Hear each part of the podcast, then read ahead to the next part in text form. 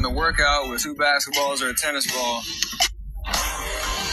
Growing up, I was always the littlest guy on my team. Even now, I think I still am.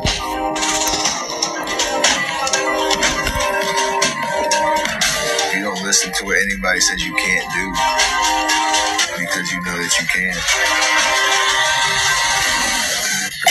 We overload ourselves in the workout with two basketballs or a tennis ball, makes the game seem a lot slower and you're able to process things a lot better.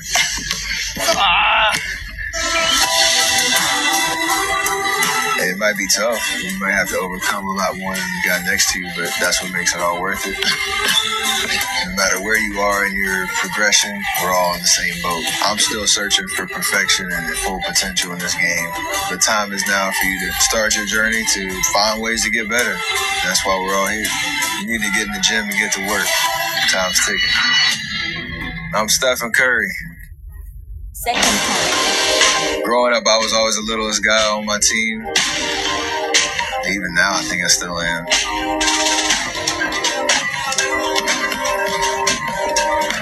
You don't listen to what anybody says you can't do because you know that you can.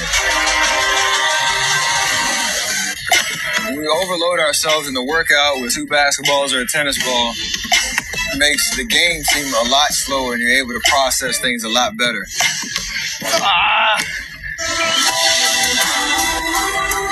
It might be tough. You might have to overcome a lot more than the guy next to you, but that's what makes it all worth it.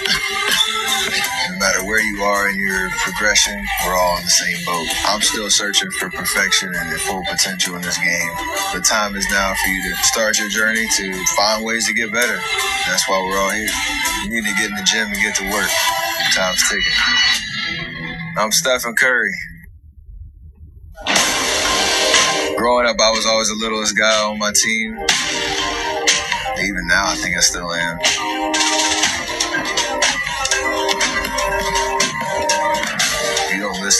Anybody says you can't do because you know that you can.